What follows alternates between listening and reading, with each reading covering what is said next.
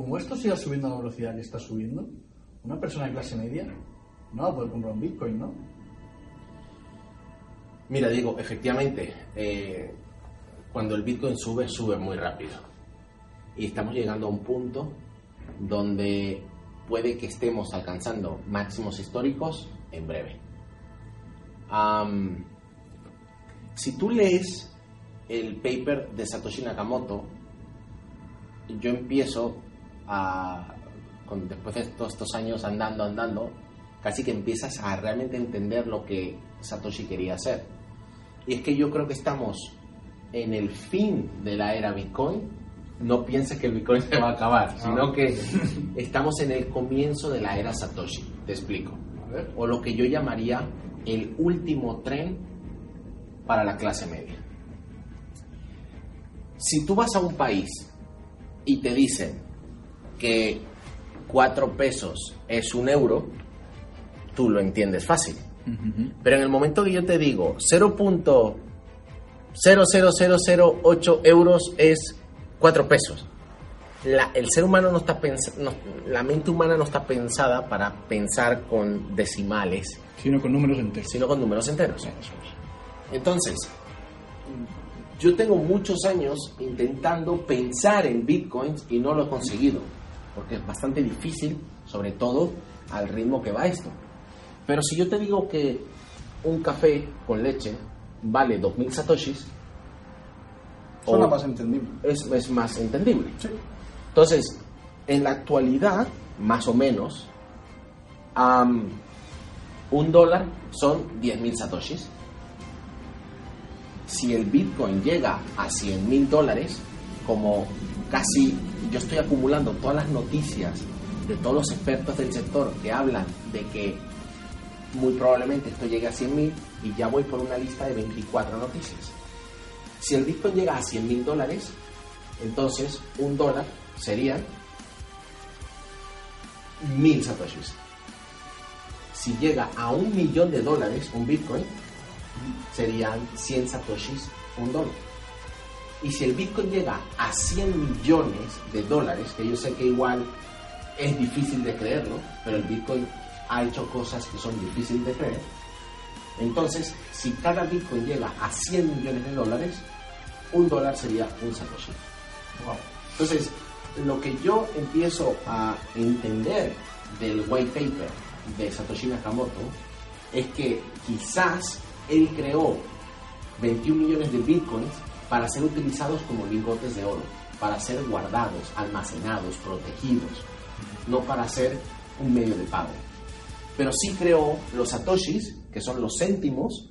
Tú imagínate como un lingote de oro que fuera un bitcoin y que tú puedes Limar. limar pedacitos de oro, esos serían los satoshis.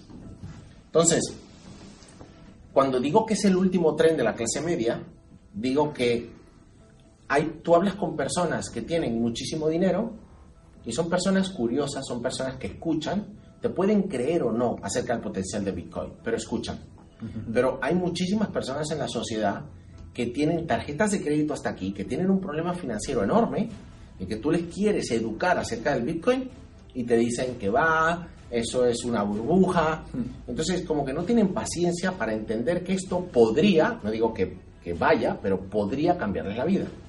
Entonces, si el Bitcoin llega a 37.000, 54.000, ya se escaparía de las manos de alguien que gana pues 30.000, 40.000 euros al año. Por eso yo pienso que el Bitcoin en 10.000 dólares puede que sea ya el último tren para la clase media, porque las grandes fortunas se van a poder permitir un Bitcoin en 100.000, incluso un Bitcoin en un millón. Y los grandes bancos y los grandes gobiernos se pueden llegar a permitir un Bitcoin en 100 millones. No digo que ocurra, es bastante... es- a mí- también me cuesta creerlo. Pero lo que sí empiezo a entender es el poder de un Satoshi. Entonces, mm, no estamos tampoco acostumbrados a un dinero deflacionario. Es decir, que tú ahorres, ¿qué sería lo lógico? Digo, lo lógico sería que una persona que ahorre, una persona que viva por debajo de sus posibilidades, cada vez pueda comprar más cosas. Si yo vivo por debajo de mis posibilidades, el sistema me debería de premiar. Correcto. Pues no es así, estamos en un sistema totalmente al contrario. Eh, tú, tú tienes que gastar porque el dinero pierde valor.